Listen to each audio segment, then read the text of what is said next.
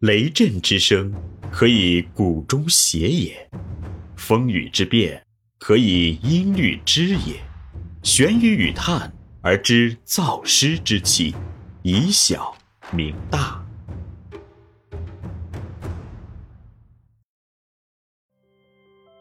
中国幼教事业发展的关键是园长，园长必须学管理、懂管理、会管理、善管理，中国的幼教才会有希望。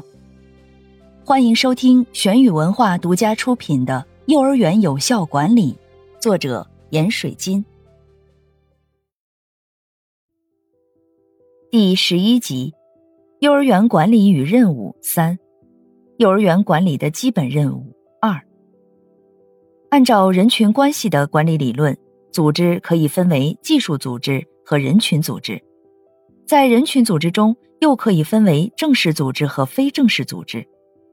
非正式组织与正式组织一样，都会在管理系统中出现。非正式组织在管理中究竟起积极作用还是起消极作用，这又取决于管理者的管理态度与管理艺术。由于非正式组织一般是在员工群体中自发产生的，由于交往的密集而形成，他们往往观点一致、兴趣一致、行为一致，并具有同患难、共甘苦的组织精神。在精神领袖的影响下，非正式组织又具有一定的内聚力。当然，非正式组织本身是无可非议的，人与人之间有亲近感，这是很正常的。但是非正式组织又很容易走向对立面，在一定条件下，可以因为与管理者的对立而造成。所以，管理者应该了解非正式组织的特点，要对非正式组织的管理策略加以研究，切忌对非正式组织采取简单排斥的态度与方法。管理者对非正式组织的管理及其方法，会直接影响到整个管理系统的运行，所以。管理者对此必须引起充分的重视。由于非正式组织的形成不是一朝一夕的事，非正式组织的行为有可能与管理者的预期相背离，因此，管理者不能指望通过一次性的管理行为就能产生积极的管理效果。在这里，管理者要具有一定的耐心，要对非正式组织的成员的情感、行为、需求进行研究。要了解他们，接近他们，并细致深入的予以引导。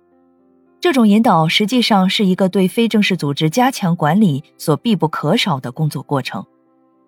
对非正式组织管理需要较高的管理艺术。根据一般的实践经验，应该注意以下几个方面的工作：一、管理者要允许和容忍非正式组织的存在，不要简单的排除或禁止非正式组织。因为管理者越是采取排斥态度，非正式组织的成员就越容易产生逆反心理，非正式组织的内聚力也就越强，对整个管理系统的干扰也就越大。在这里，管理者宽广的胸怀、坦荡的胸襟，主动接近非正式组织，与他们进行沟通，产生亲近感，拉近距离，是对非正式组织管理的第一步。二。管理者要寻找适当的机会与非正式组织及其成员进行沟通，甚至还应该主动介入或者参与非正式组织的活动。这一管理举措的目的在于通过与非正式组织的直接沟通，消除两者之间的隔阂，增强情感交流，使非正式组织及其成员对管理者逐步产生认同感。这是对非正式组织实施引导的重要基础。三。在非正式组织成员对管理者建立了初步的认同感之后，管理者就可以顺势用组织管理的目标或者具体的工作任务作为工作内容，对非正式组织进行疏导，把他们的精力和能量引导到幼儿园的工作上来，让他们与其他的员工一样，也能关心和参与组织的管理工作，并及时的肯定他们的工作成果，使非正式组织逐步纳入到整个管理系统中来。这是对非正式组织加强管理的最终目的。利用非正式组织的管理有两个案例是可以考虑的：一是在部队中对于特长战士的关注。在战争年代，每个人都处于生死存亡的关口。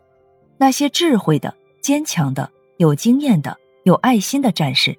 不仅在战争中生存率高，并且对于身边的其他战士，一般都有更强的吸引力。他们非常容易成为群众领袖。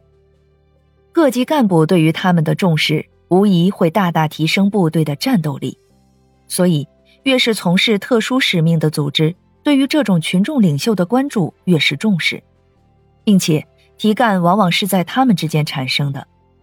人民军队中的战斗英雄和基层干部就是这样形成的。另外，就是日本企业的管理模式，他们对于企业非正式组织的重视做得非常好，就是利用非正式组织的整合力、群众力和智慧，引导到基层管理和生产中来，由此形成工作中的团队精神，形成团队的管理意识和效应。只有实现了组织的建构、制度的规范、组织的有效运行和组织之间的相互协作，以及对于非正式组织的关注、重视和有效引领，才可以说是建立了幼儿园完备的组织系统。这里是玄宇文化幼儿园有效管理，感谢您的收听。思而变。知而行，以小明大，可知天下。